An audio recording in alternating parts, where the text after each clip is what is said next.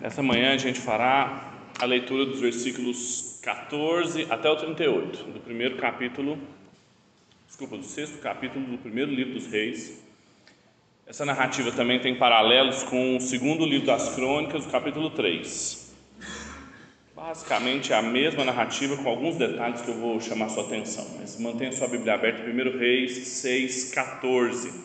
Diz o seguinte: Assim edificou Salomão aquela casa e a acabou. Também cobriu as paredes da casa por dentro com tábuas de cedro. Desde o soalho da casa até o teto, tudo cobriu com madeira por dentro. E cobriu o assoalho da casa com tábuas de cipreste. Revestiu também os nove metros dos fundos da casa com tábuas de cedro, desde o chão até o teto. E esse interior ele constituiu em santuário, a saber, o Santo dos Santos. O santo lugar da casa media 18 metros de comprimento. O cedro da casa por dentro era enfeitado com entalhos de frutas e flores abertas. Tudo era de cedro. Não se via nenhuma pedra. Vamos ler só até aqui. Vamos orar? Deus, nós te louvamos pelo privilégio que a gente tem de estar aqui reunidos em teu nome para cantar ao Senhor, para poder cultuá-lo. Nós te agradecemos pelo privilégio, Pai, que é termos acesso à Sua presença, podermos ouvir a Sua palavra e encontrarmos nela orientação para as nossas vidas. Fale conosco, nos ajude a entender o que o Senhor quer de nós e também nos dê graça, poder do Seu Espírito, para que a gente possa responder com obediência. É o desejo do nosso coração. Nós oramos em nome de Cristo Jesus. Amém e amém. Não foram poucas as vezes que nós, nessa série de exposições sobre as cidades, há alguns anos já nós estamos lendo as narrativas do Antigo Testamento com um foco muito específico sobre as cidades, o governo, a política o que a gente chama de cidade dos homens, com base no que Agostinho, bispo de Hipona, escreveu num livro chamado A Cidade de Deus. E a gente está tentando entender o que significa sermos cidadãos da cidade de Deus, cidadãos do reino de Deus, no meio da cidade dos homens.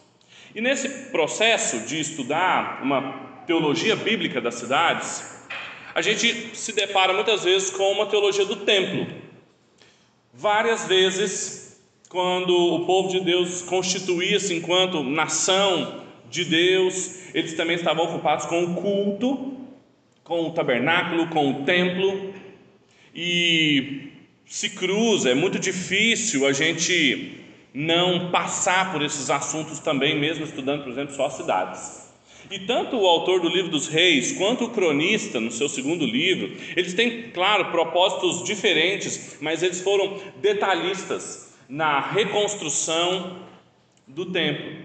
Colocaram ali de maneira muito rigorosa os detalhes, as medidas, os materiais, isso tudo é lição para nós. Isso vai ser lição para nós, não só para a gente entender, claro, aplicado à nossa vida, mas quando a gente continua lendo o livro dos reis, é uma unidade literária, é um livro. Então, pense, o autor está começando a falar sobre a importância do templo, como o templo era santo, os materiais que foram feitos, a importância daquilo, Deus falando, a dedicação ao templo, um grande dia, para que daqui a alguns anos, na divisão dos reinos, e quando a gente tiver reis ali que forem reis maus, pagãos, as atrocidades, os sacrilégios, as profanações que eles fizerem com o templo, a gente se lembra o quão era importante o templo para Deus e o que eles estão fazendo e quão grande é o seu pecado. E é claro que também isso serve para nós, a gente tem que tomar muito cuidado na interpretação das passagens sobre o templo, sobre o tabernáculo, porque é muito comum entre os evangélicos superinterpretar essas passagens, achando ali detalhes, cada um deles aplicados à nossa vida. Eu mencionei isso em outras vezes aqui, quantas pessoas já foram em encontros em que leem lá a construção do tabernáculo e a madeira, madeira de acácia, que é uma madeira ruim, e mas foi revestida de ouro, e as pessoas falam: "Você é uma madeira ruim, mas Deus te revestiu de ouro". Você já deve ter ouvido uma coisa assim. Bem, não é o caso. A Bíblia não nos compara com madeira, não fala que a gente é uma madeira ruim, revestida de ouro, nada disso. Mas o Novo Testamento nos compara com um templo.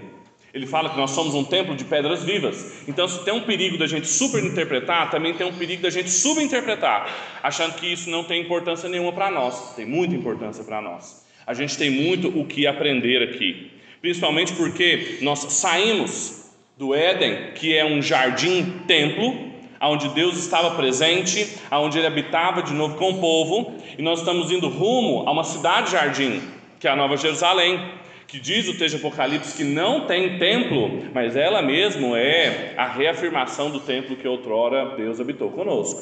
E no meio tanto da cidade jardim quanto do jardim templo, a gente tem esse episódio aqui, que a gente pode descrever como um palácio paraíso. Como que Salomão construiu uma casa, Esdras usa essa palavra, palácio, mas que aponta muitíssimo para o paraíso e para a habitação de Deus. E é sobre isso que eu quero falar com vocês essa manhã. O contexto dessa passagem, ela, a gente não está nem lendo o capítulo todo, porque os primeiros três versículos do capítulo 6, Salomão começa a construir o templo, começa a ser descrita essa construção, e é a construção da parte externa do templo. Então fala sobre os seus muros, sobre as suas dimensões, e aí no versículo 11, Deus interrompe aquela construção e começa a sondar o coração de Salomão. Salomão, você está construindo um templo belíssimo, de fato, ele conclui uma obra que foi começada 480 anos antes, o texto começa assim, quando vocês foram libertos do Egito, vocês foram feitos povo de Deus, foi dado a vocês uma terra, foi dado a vocês agora um templo, mas o seu coração, como está? E ele então, Deus intervém no meio da descrição da construção e fala com Salomão. Reafirma as exigências pactuais da aliança, do pacto que Deus tem com Abraão. Desculpa, com Salomão.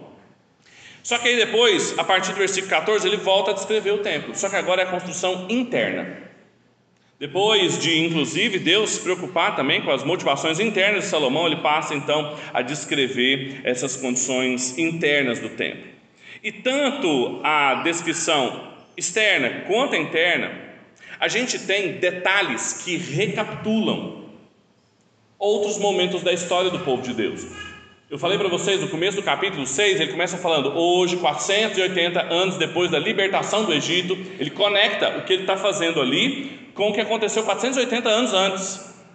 O cronista diz que o templo foi construído no mesmo monte aonde Abraão quase sacrificou Isaac. O que, que os autores estão fazendo? Eles estão conectando aquela história de Salomão, aquilo que Salomão está fazendo, com a grande história da redenção, mostrando que é uma história só, que Deus está conduzindo o seu plano, que ele está continuando aquilo que ele começou com Abraão, continuando aquilo que ele começou no Egito, só que além de, da libertação do Egito, além da promessa a Abraão, essa passagem específica que nós lemos aqui, que nós vamos estudar essa manhã, elas fazem uma recapitulação de grandes características do Éden. Existem vários detalhes aqui que nós vamos ler que apontam para uma íntima continuidade do templo com o paraíso. Existe nesse texto aqui uma recapitulação do Éden, do que havia ali, a presença de Deus entre o povo, o pacto de Deus com Adão. Só que, da mesma forma que tem uma recapitulação, também tem muito avanço. Tem coisas que não existem ali, tem coisas que estão sendo apontadas adiante. Tem muita expectativa, mas muita memória. Por isso que é um texto muito importante para nós. Recapitulação e avanço. Ele, ele recapitula o Éden, mas ele também avança e aponta os nossos olhares para a Nova Jerusalém. A pergunta é como ele faz isso? Como que ele, sabendo que o tema desse texto é a nova casa de Deus enquanto um palácio paraíso, como que ele faz isso? Como é que ele constrói um palácio, um prédio não tão grande. Eu falei para vocês, as medidas assim são de uma igreja para 250 pessoas, um pouco maior que o que a gente tem aqui. E como que isso recapitula, reafirma tanto Éden como sinaliza e aponta a Nova Jerusalém? A gente pode dizer, organizando o material que a gente vai estudar aqui do texto, é que o texto bíblico sinaliza tanto a dependência do Éden quanto o distanciamento, quando ele reafirma, primeiro, a beleza da criação, em segundo lugar, a santidade da presença de Deus, e em terceiro lugar, a recuperação do acesso. O texto, ele recapitula o Éden, aponta para Nova Jerusalém na beleza, na santidade da presença e na recuperação do acesso a Deus. E eu queria explorar cada um desses pontos com você essa manhã. Agora, antes de eu explorar, eu sempre gosto de dizer onde que eu vou chegar, para que não demore muito, você já esteja assim cansado, já não me escute mais. É claro que é, esse texto fala de um momento importante na vida de Salomão e o texto bíblico, em vários momentos, ele diz, ele começa no versículo 14 dizendo: Salomão começou a construir o templo e o acabou. Há uma, uma sinalização o tempo todo de término, término. Salomão terminou. Isso é falado nos outros capítulos também. Por quê? O autor está querendo dizer que aquilo que começou no Éden, aquilo que começou na libertação do Egito, aquilo que começou com Abraão, Salomão terminou. É um grande episódio na história da redenção do povo de Deus. Há um término aqui. A presença de Deus que foi perdida, o acesso à presença de Deus que foi perdido ali no Éden, a beleza da sua santidade que foi privada com os querubins guardando as portas do jardim. Isso é tudo recuperado. Só que a gente conhece a história de Salomão, a gente conhece a história do templo, a gente sabe que daqui a alguns capítulos Salomão vai, por alianças com outros países, por muitas mulheres que ele tinha, fazê-lo adorar outros deuses, e a gente sabe qual é o fim de Salomão. Ele não termina bem, o seu filho, imediatamente o seu sucessor, racha o reino a cidade de Deus ela é rachada com Roboão e dali em diante a gente tem relatos de reis muito ímpios que termina no exílio do povo. Eles perdem a terra. Aquele templo de Salomão glorioso é destruído. E a gente poderia dizer, bem, Pedro, então não terminou. De fato, não terminou. Aquilo que Deus estava conduzindo desde o Éden e que parecia ter encontrado um grande ponto aqui com Salomão, não terminou. Porque termina no Novo Testamento termina na encarnação de Cristo, aonde nós vemos um sumo sacerdote entrando num templo muito mais glorioso do que aquele construído por Salomão. Salomão é uma cópia das realidades celestiais que Cristo estava desencadeando. Cristo então é a beleza de novo da criação reafirmada quando Deus é encarnado, habita conosco na condição humana a santidade da sua presença ali, ele é Manuel, ele é Deus conosco, e a possibilidade de novo de um vivo acesso até Deus. O autor de Hebreus, ele nos ajuda a entender isso. Eu vou ler uma passagem para vocês de Hebreus, capítulo 9. Você não precisa abrir, mas preste atenção. Veja como que o autor de Hebreus, a partir do versículo 6, ele nos esclarece essas dimensões cristológicas presentes nesse texto. Ora, depois que foram feitos todos esses preparativos, os sacerdotes entraram continuamente no primeiro tabernáculo para realizar os serviços sagrados. Está falando do tabernáculo, está falando do templo. Mas, no segundo, o sumo sacerdote entra sozinho, uma vez por ano, não sem sangue, que oferecia por si pelos pecados de ignorância ao povo. Só falou do tabernáculo, falou do segundo templo, e ele fala: com isto, o Espírito Santo quer dar a entender que o caminho do santuário ainda não se manifestou, enquanto o primeiro tabernáculo continua erguido. Isto é uma parábola, um símbolo, um sinal para a época presente, na qual se oferecem dons e sacrifícios, embora estes, no que diz respeito à consciência, sejam ineficazes para aperfeiçoar aquele que presta culto, pois não passam de ordenanças da carne, baseadas somente em comidas, bebidas e diversas cerimônias de purificação, impostas até o tempo oportuno da reforma.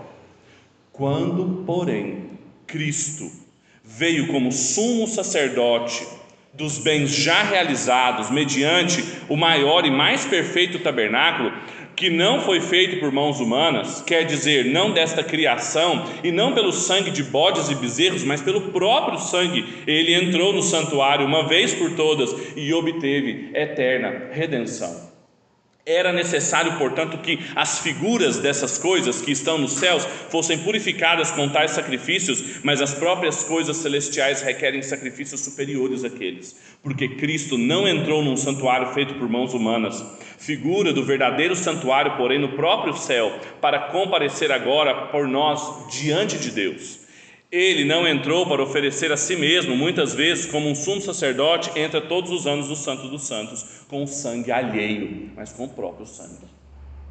Conseguem perceber como que o autor de Hebreus, escrevendo aos Hebreus, escrevendo aqueles que conheciam as tradições da teologia do templo, escrevendo aqueles que viam o templo de Herodes, uma parca reconstrução do que foi o templo de Salomão, ele diz: Olha, Cristo Jesus operou uma obra que sacerdote nenhum conseguiu operar, nem na época do tabernáculo de Moisés, nem na época do templo de Salomão. Ele entrou na presença de Deus para propiciar os nossos pecados, não com sangue de animais mas com o próprio sangue, de uma vez por todas, para que não fosse necessário mais ninguém entrar. Quando o véu do templo foi rasgado na ressurreição de Cristo, é claro que ele continua toda uma obra que vinha antes dele, mas aquele episódio de rasgar o véu mostra a singularidade da sua obra e como que isso é importante para mim, para você. Deus, de novo, o evangelho aqui presente no livro dos Reis mostra que Deus,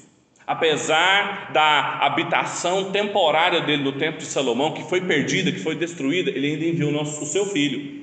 O nosso Deus, Emanuel, Deus conosco, aonde a presença dele era viva de novo, a presença santa dele, um acesso renovado a nós, até Deus para que a gente pudesse entrar confiantemente na Sua presença e hoje sermos edificados como um templo também, de pedras vivas.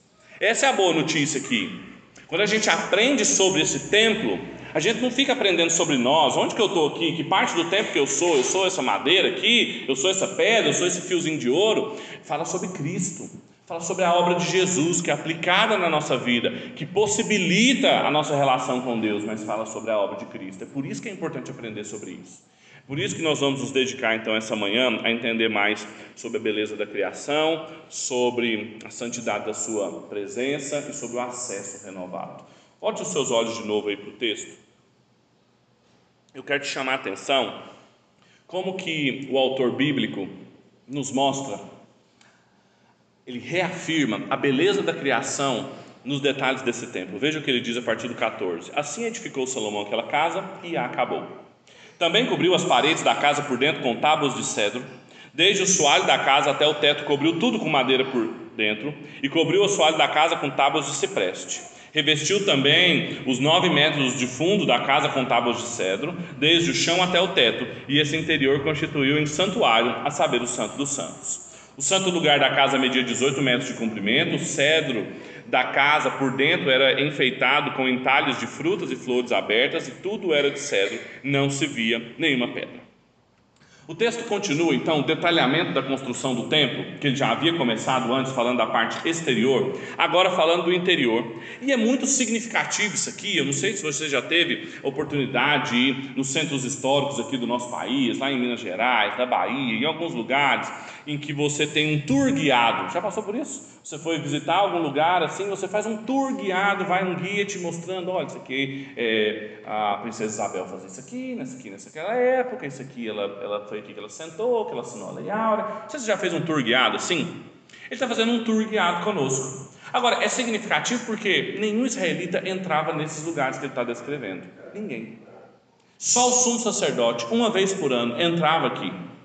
E ele entrava com uma missão muito específica, ele entrava com um propósito muito claro, muito pontual. Não dava tempo dele ficar observando tudo, ele tinha que fazer, ele estava num lugar muito santo, ele não podia ter intenção alguma maligna, porque ele tinha que oferecer propiciação dos seus pecados e do pecado do povo. Mas Deus, ainda assim, com riqueza de detalhes, nos revela o quanto Salomão gastou investiu e colocou nesse lugar, que era um lugar que ninguém entrar. Era um lugar inacessível, inacessível aos israelitas, inacessível aos reis das outras nações que vinham até Salomão. Salomão recebeu muita gente, Salomão, muitas pessoas iam até ele. Ele podia até apontar para o templo e mostrar o lado externo, mas ninguém ia saber que aquela madeira de cedro cara que ele comprou de Irão, rei de Tiro, um rei pagão, que mesmo assim Salomão foi atrás da madeira dele, que era melhor, e que ninguém do povo de Deus sabia cortar. Ele foi atrás de recursos, matéria-prima e de tecnologia, e ele pegou essa madeira, ele colocou dentro de uma salinha de 9 metros quadrados, que ninguém tem acesso. Você já parou para pensar nisso? É como se você tivesse uma construção lá de sua casa e tivesse um cômodo lá no meio da sua casa, o cômodo mais importante, você colocasse o melhor material lá dentro, aí você mandar o pedreiro falar assim: agora fecha, não põe porta e deixa aí. Ué, mas doutor, tu ficou doido. Não, é para é, é a glória de Deus. Ele está mostrando aqui que Salomão construiu um templo de pedras um tempo de. Até as pedras, se você se lembra no capítulo anterior, não se ouviu nada na construção do templo, porque as pedras vinham lá da pedreira já cortadas. Isso é outra dificuldade também. Não cortou ali, encaixando as pedras no espaço que eles tinham. As pedras já chegaram cortadas. E mesmo assim ele cobriu essas pedras com madeira, madeira cara. Tudo isso é para mostrar que a casa de Deus, mesmo que ninguém visse, tinha que ser bonita. Ele está aqui reafirmando a beleza, e não qualquer beleza, a beleza da criação, pedra, madeira, o desenho que foi entalhado nessa madeira eram de flores, de botões de rosas abertos não tem utilidade nenhuma. Ele colocou toda a parede de cedro, ele colocou o assoalho de cipreste. Cipreste é uma outra madeira mais resistente do que o cedro, porque ia ser pisada. Mas para que botar uma madeira resistente? Ia entrar um cara lá, uma vez no ano. O tabernáculo nem tinha nada disso, era areia. Areia e pano em volta. Salomão está querendo mostrar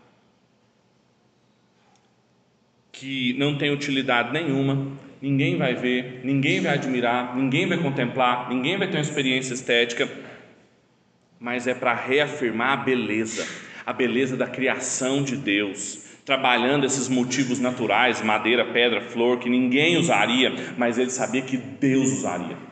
Ele sabia que Deus se importa, porque Deus se importa com a beleza. Quando a gente entende o que esse texto está dizendo, a gente se pergunta o que isso significa para nós é que o autor, tanto de Reis quanto das Crônicas, quer nos ensinar que o templo ele está reafirmando o Éden e também sinalizando a Nova Jerusalém, que seriam, que a Nova Jerusalém será e que, o, e que o Éden era um lugar de beleza, de deleite, Deus não colocou Adão e Eva num lugar feio. Deus não colocou Adão e Eva dentro de uma sala toda branca com uma árvore no meio e um teste, um relógio para saber quanto tempo eles passariam. Já viu aqueles filmes de, de drama ou de suspense, ficção científica, que colocam as duas pessoas ali num teste ou então num, num laboratório? Deus não colocou, colocou num belíssimo jardim com árvores, frutos, tudo que poderia ser usado para o seu deleite e ele vai nos levar também para um lugar belo, porque a beleza para Deus importa, porque beleza é importante. Tanto a Nova Jerusalém quanto o Éden não eram, muitas vezes, a forma como nós pensamos de construir os nossos lugares. Isso fala muito sobre Deus. Isso fala muito sobre quem é o Deus que vai habitar nessa casa. Vocês viram que eu li casa, aonde na sua Bíblia está templo, né? Porque na língua original é casa mesmo. Não tem templo, é casa, casa, casa, casa, é uma casa do Senhor. E quem mora ali? Alguém preocupado com a beleza.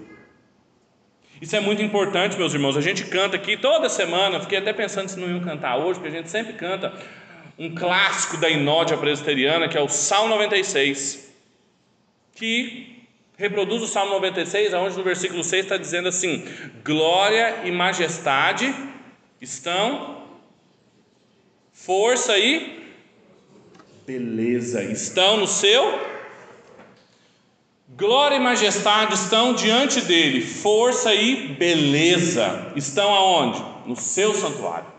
O santuário de Deus é cheio de beleza. No mesmo salmo, no versículo 9, fala: Adorai ao Senhor na beleza da sua santidade, tremei diante dele toda a terra. Beleza, o belo. Davi, pai de Salomão, que não pôde construir o templo, ele escreveu um salmo, Salmo 27, em que ele manifestou um desejo que ele tinha na vida dele de construir essa casa para o Senhor. Ele fala assim: Uma coisa eu peço ao Senhor e a buscarei, que eu possa morar na casa do Senhor todos os dias da minha vida, para o quê? Para contemplar a beleza do Senhor e meditar no seu templo. Davi queria contemplar a beleza. Davi queria contemplar a beleza perdida, aquela beleza que foi privada do Éden, aquela beleza que ninguém mais tinha acesso, mas que ele tinha entendido, porque foi Davi que recebeu as instruções para construir o templo, que as pessoas poderiam de novo, quando elas subissem aquele monte, aonde também Abraão subiu para sacrificar Isaac, quando elas entrassem naqueles portões desenhados com querubins, com palmeiras, com flores, elas teriam, mesmo que de maneira pontual, temporária, uma experiência com a beleza que havia sido perdida desde o pecado. Davi sonha em ter acesso renovado à beleza da habitação de Deus entre os homens. Ele não queria nada utilitário. Eu quero construir um templo para fazer o meu nome grande. Eu quero construir um templo para entrar na história. Eu quero construir um templo porque todas as cidades dos homens têm templos. Não, ele não quer nada daquilo. Ele quer experimentar de novo a beleza da criação restaurada. Isso tudo me faz lembrar um, um dos últimos puritanos que a gente teve, um dos primeiros filósofos norte-americanos chamado Jonathan Edwards. O Edward escreveu um dos seus mais importantes livros chamado Qual, com que fim ou para que fim Deus criou o mundo. Livro difícil de ler, de, um, de uma linguagem assim muito técnica, muito rebuscada, mas o Edwards ele está escrevendo e ele está contrapondo os interlocutores intelectuais dele na época são os deístas. Eram pessoas que até tinham Deus no seu horizonte, para explicar a realidade, mas Deus era o relojoeiro, que deu corda no relógio e deixou o relógio funcionando sozinho. Ele não estava presente, ele não se envolvia com a criação. E o Edwards então escreve aquele texto dizendo: olha, o fim para o qual Deus criou o mundo é para Ele mesmo, é a beleza da Sua glória. Ele não criou o mundo perfeito, funcionando adequadamente para trazer felicidade ao homem. Isso aí é o proto-emotivismo que hoje a nação americana é tão característica, e não só os americanos, a gente também. Deus não criou o mundo para a felicidade do homem, Deus criou para a sua própria glória, por causa da beleza. O fim para o qual Deus criou o mundo foi uma resposta ao pensamento vigente de que o Criador estava separado da criação, não, ele está intimamente relacionado a Ele. Quando a gente olha a criação, é para ter uma visão de mundo centrada em Deus. Para que aquela árvore? Quando a gente olha uma árvore e a gente vê a especificidade de cada folha, a beleza das cores, para quê? Para o meu deleite? Para a glória de Deus.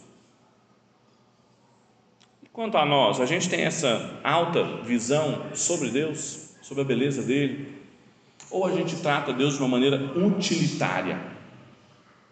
Ou a gente enxerga Deus como os deístas que acham que o Criador fez tudo bonito para a gente poder ficar olhando e ter um prazer, um quentinho no coração, uma satisfação com o que é útil para nós.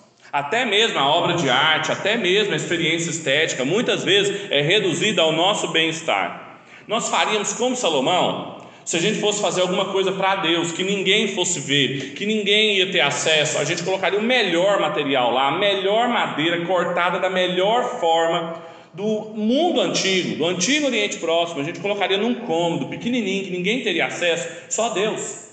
A gente faria isso, a gente faz isso, a gente dá o melhor nosso para Deus, mesmo que ninguém veja, mesmo que ninguém tenha acesso. Como é que são os nossos padrões estéticos? Eles apontam para a criação, eles respondem à criação, eles negam a criação. São minimalistas, são utilitários. Isso diz sobre como nós enxergamos a realidade, mas acima de tudo, isso diz como nós enxergamos a Deus. O nosso Deus se importa com a beleza. E quando Salomão foi reconstruir um templo para ele, reafirmando o Éden, ele reafirmou a beleza da criação. Mas não só isso, o texto continua, a partir do versículo 19, dizendo que não só a beleza da criação foi reafirmada, mas também a santidade da presença de Deus foi reafirmada. Veja o que diz a partir do versículo 19. No mais interior da casa, preparou o Santo dos Santos, para nele colocar a arca da aliança do Senhor. O Santo dos Santos tinha nove metros de comprimento, nove metros de largura e nove metros de altura cobriu de ouro puro. Cobriu também o ouro o altar de cedro. Por dentro, Salomão revestiu a casa de ouro puro e fez passar correntes de ouro por dentro do Santo dos Santos, que também havia revestido de ouro.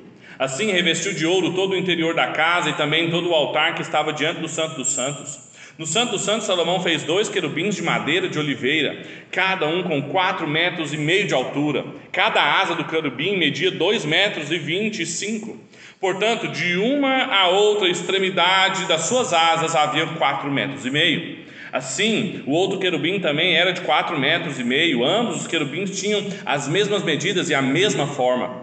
A altura de um querubim era de quatro metros e meio, e essa também era a altura do outro. Ele pôs os querubins no meio do interior da casa. Os querubins estavam de asas estendidas, de maneira que as asas de um tocavam na parede e a asa do outro tocava na outra parede.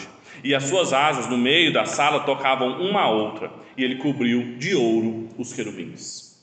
Veja aqui, ele começa a descrição do que é chamado de Santo dos Santos, lugar santíssimo, que se trata de, do menor compartimento dentro do, do templo. O templo tinha salões maiores, salas em volta, mas ele tinha um núcleo dele chamado lugar santíssimo, Santo dos Santos, é uma palavra específica para ser traduzida e muitas versões bíblicas traduzem de formas diferentes. Mas ele é um cubo, é um cubo perfeito de 9 metros por 9 metros por 9 metros, todo coberto de ouro todo coberto de cedro, todo coberto de ouro, aonde estava ali dentro a arca da aliança e toda a perfeição e todo o cuidado que o autor tem de dizer, por exemplo, da metragem dele, de ser a mesma metragem, de falar com tanta ênfase na metragem dos querubins e que um era semelhante ao outro, perfeito, é para é comunicar exatamente isso: perfeição, ordem, santidade, que ali não tinha erro, não tinha algo mais ou menos tanto a perfeição do, pro, do, do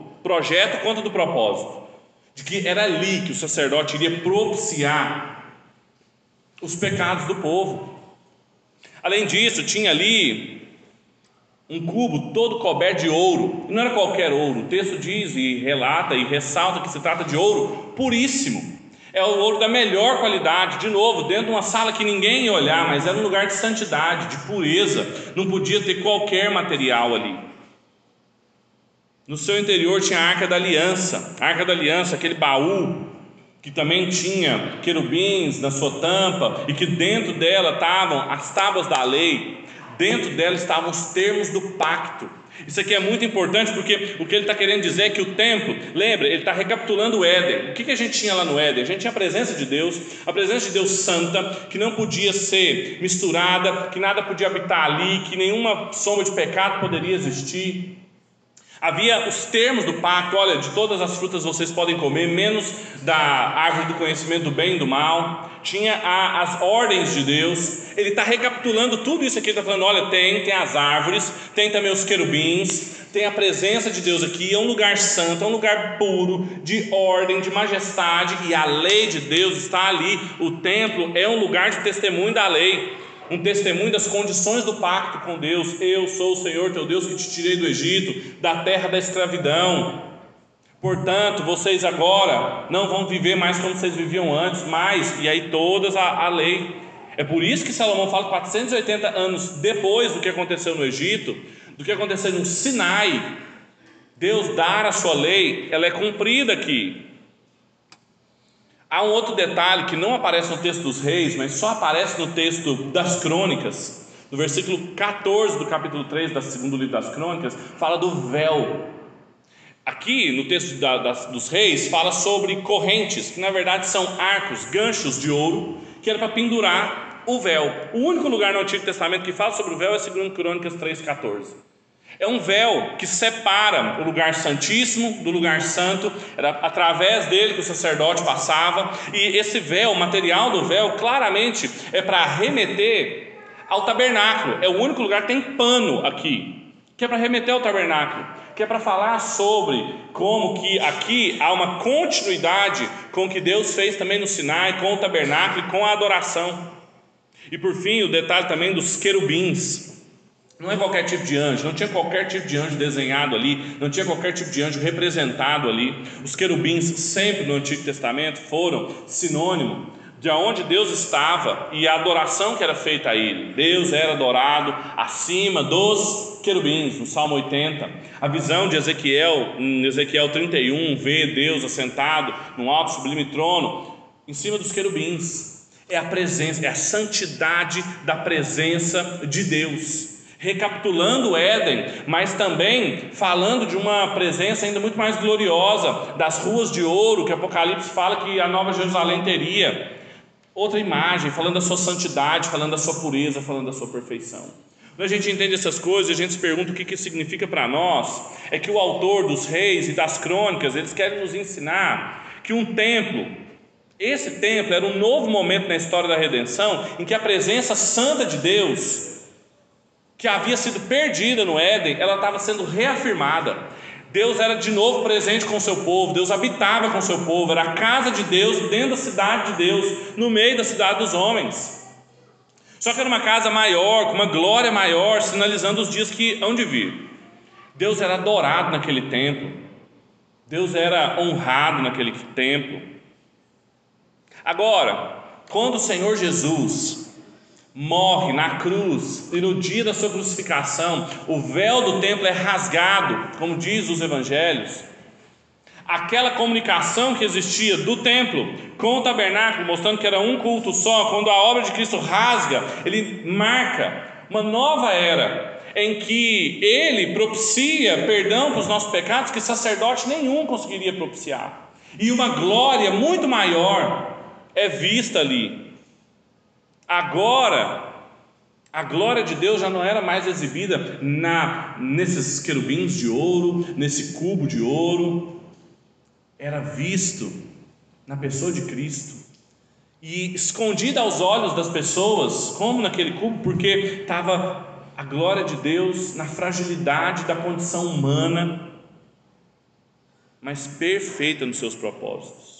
É por isso que o apóstolo Pedro, no primeiro capítulo, ele vai dizer: sabendo que não foi com coisas corruptíveis, como prata e ouro, que vocês foram resgatados da sua vã maneira de viver, que por tradição receberam dos vossos pais, mas com o precioso sangue de Jesus, como um cordeiro imaculado e incontaminado, o qual, na verdade, em outro tempo foi conhecido ainda antes da fundação do mundo, mas manifestado nesses últimos tempos por amor de vocês. E por credes em Deus que o ressuscitou dentre dos mortos e lhe deu glória, para que a vossa fé e esperança estivessem em Deus, purificando as suas almas pelo Espírito, na obediência da verdade, para o amor fraternal não fingido, amai-vos ardentemente uns aos outros com um coração puro. O que o apóstolo Pedro está falando aqui? Olha, sabendo que vocês não foram comprados com materiais corruptíveis, que vocês não fazem parte de um templo construído, por mais glorioso que ele seja, com materiais que se corrompem, a reação do ouro com o meio ambiente ela é muito menor, porque ele é um metal nobre, mas reage. Vocês foram comprados com o precioso sangue de Jesus, a quem Deus deu glória, e que por causa disso, por causa da remissão do pecado de vocês, por causa da pureza da consciência de vocês, amem uns aos outros. Sirvam uns aos outros. Vocês podem viver uma vida diferente, vocês podem não viver na vacuidade da vida de vocês, porque vocês participaram de uma obra muito mais gloriosa. Em Cristo Jesus, meus irmãos, a gente vê a presença santa de Deus reafirmada e purificando as nossas consciências para que a gente possa voltar a viver em justiça e santidade como Adão e Eva viviam. A gente olha para a obra de Cristo, a gente entende isso, a gente tem dimensão disso. A gente enxerga Cristo com esse propósito, cumprindo essa obra com expectativas desde o Antigo Testamento. Ou a gente olha para Cristo como um amigão para fazer as minhas vontades, para dar jeito nas minhas lutas pessoais. A gente olha para a obra de Cristo com essas dimensões, com essa santidade, com essa pureza, recapitulando o pacto que Deus fez desde o Éden, recapitulando os termos do acordo, da aliança que Deus tinha com a humanidade, que ninguém conseguiu cumprir. Hoje a gente olha para Jesus tentando livrar nossa pele. Ah, não, os problemas do meu trabalho, aqui no meu casamento, da minha família. É assim que a gente olha para a obra de Cristo? O apóstolo Pedro está falando assim: vocês foram comprados com uma coisa preciosíssima, para que, tendo a consciência purificada dos pecados, não vivendo mais dessa maneira, vocês possam amar, vocês possam servir, vocês possam viver uma vida digna, vocês têm possibilidade de viver como foram criados para viver. E a gente vive na mesmice e na miséria da vida, igualzinha à vida da cidade dos homens. A gente enxerga na obra de Cristo o cuidado de Deus em propiciar um novo e vivo caminho para nós. Essa é a terceira e última lição do texto para a gente terminar. Além de reafirmar a beleza da criação, além de reafirmar a santidade da presença, a construção do templo também reafirma a recuperação de acesso até Deus. Veja o que diz a partir do versículo 29. Olha aí para sua Bíblia. em todas as paredes ao redor da casa, tanto na parte mais interior como na parte exterior, Salomão mandou esculpir entalhes de querubins, palmeiras e flores abertas. Também revestiu de ouro o soalho, tanto na parte mais interior da casa como na parte exterior. Para a entrada do Santo dos Santos, fez uma porta dupla de madeira de oliveira. A verga, como as ombreiras, formava uma porta pentagonal. Assim fabricou de madeira de oliveira duas portas e mandou esculpir nelas entalhos de querubins, de palmeiras e de flores abertas. E estas, como as palmeiras e os querubins, revestiu de ouro. Para a entrada do santo lugar, fez batentes de madeira de oliveira, entrada quadrilateral, cujas portas eram de madeira de cipreste, e as duas tábuas de cada porta eram dobradiças. E, e mandou esculpir nelas detalhes de querubins, de palmeiras e de flores abertas, e revestiu esses entalhos de ouro. Também edificou o átrio interior de três ordens de pedras cortadas e de uma ordem de vigas de cedro. No quarto ano do mês de Zive, foi lançado o fundamento da casa do Senhor. E no décimo primeiro ano do mês de Bul, que é o oitavo mês, a casa foi concluída com todas as suas dependências, tal como deveria ser. Salomão levou sete anos para edificá-lo. Veja, a descrição termina falando sobre o acesso a essa casa. Deus seja louvado pelo templo de Salomão, porque ele tinha portas. Parece uma coisa absurda, né? Mas tinha portas. E as portas dizem respeito a acesso. Há uma recuperação do acesso à presença de Deus. Há uma recuperação do acesso a arca, a presença, aos querubins que apontam para Deus habitando conosco. Deus estava presente, Deus estava de volta, habitando com o povo, como no Éden, na viração do dia, ele encontrava com Adão e Eva, isso tinha sido perdido. Havia querubins que bloqueavam o acesso à árvore da vida, havia querubins que bloqueavam o acesso à presença de Deus. Não tem mais esse bloqueio, existe acesso à presença de Deus, à árvore da vida, ao perdão dos pecados. Tem acesso. Esse acesso agora, o perdão dos nossos pecados, é através do sistema sacrificial. Ele é através do derramamento de sangue de animais que eram ali oferecidos e que nos propiciavam perdão. As, os desenhos ali presentes, veja, eu não preciso repetir, é, eles remontavam ao Éden, as palmeiras, as flores, os querubins, as pessoas quando chegavam, entravam por aquele caminho que Abraão também pisou, chegavam ao templo e viam lá a porta, elas não conseguiam passar por aquilo, era só o sacerdote que passava, mas elas viam o desenho daquela porta, elas viam o querubim, elas viam as palmeiras, elas falavam: é possível voltar, é possível ter acesso ao paraíso que a gente perdeu, a presença de Deus, Deus habita conosco. Ele está completando aquilo que ele começou, por isso que terminou 480 anos depois. É por isso que ele terminou essa casa de Deus. Ele está nos dando um novo acesso. Agora, tem uma característica desse acesso: esse acesso era limitado. Só sacerdotes entravam, e no lugar santíssimo só o sumo sacerdote entrava, uma vez por ano. A porta, ela fala sobre acesso, mas a porta também fala sobre bloqueio. Para qualquer um poderia entrar. É por isso que quando a gente for ver novos episódios lá na frente de reis maus profanando o templo, era para mantê-los longe, e eles profanam, eles entram, eles usam aqueles utensílios, eles sacrificam animais ali impuros. É para eles não entrarem. No Éden não entrava pecado, não entrava sujeira. Agora, quando a gente entende isso, aplica nas nossas vidas, pergunta qual que é a boa notícia aqui, qual que é o evangelho presente no livro dos reis, é que a recuperação do acesso não permaneceu limitada com o tempo de Salomão. Em Cristo Jesus, com a sua obra, a gente tem acesso agora ilimitado.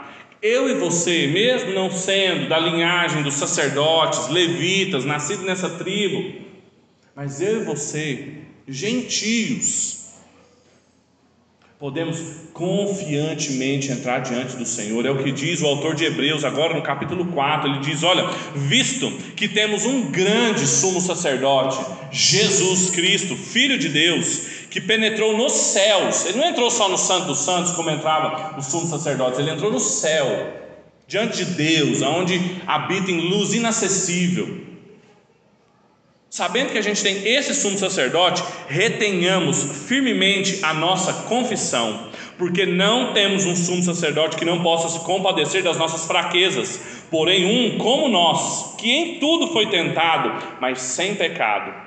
Sabendo disso, Nos aproximemos, pois, com confiança ao trono da graça, para que possamos alcançar misericórdia e achar graça, a fim de sermos ajudados em tempo oportuno.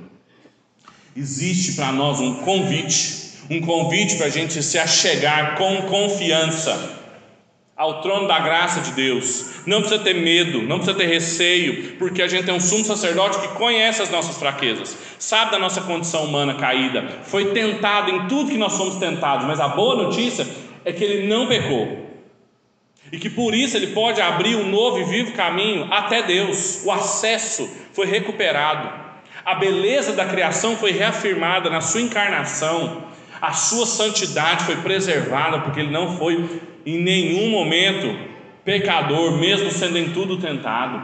Essa é a boa mensagem do Evangelho, é isso que significa.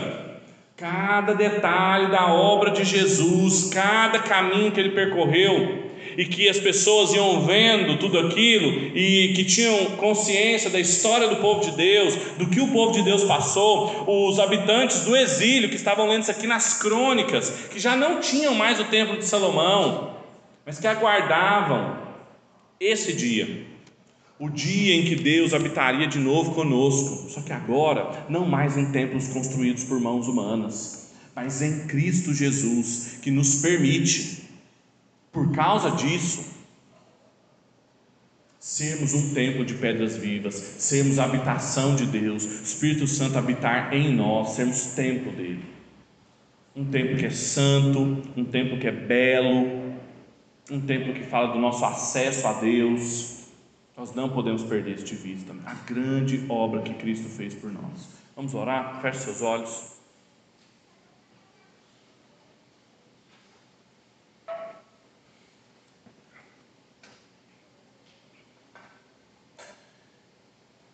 Deus, nós te louvamos, porque o Senhor é um Deus santo, habita em luz, inacessível, um lugar que ninguém pode chegar. Mas mesmo assim o Senhor se revelou a nós, nos providenciou um caminho vivo que lhe custou o próprio Filho. Nós te louvamos por isso, Pai. Nós pedimos que o Senhor tenha misericórdia de nós todas as vezes que nós perdemos as dimensões do que, que isso significa, de podermos falar com o Senhor, de podermos cantar ao Senhor, contemplar a beleza da Sua santidade. Perdoa-nos, Deus, perdoa-nos quando nós nos acostumamos com isso, perdoa-nos quando nós nos perdemos nos cuidados da vida, nas preocupações do dia a dia. Ajuda-nos, Deus, renova o nosso olhar a grandiosidade da obra que o Senhor está fazendo em Cristo desde os dias do Éden e que nós, pela Sua graça, um dia poderemos vivenciar na Nova Jerusalém. Conduz-nos, Deus. É a nossa oração, em nome de Cristo Jesus. Amém e amém.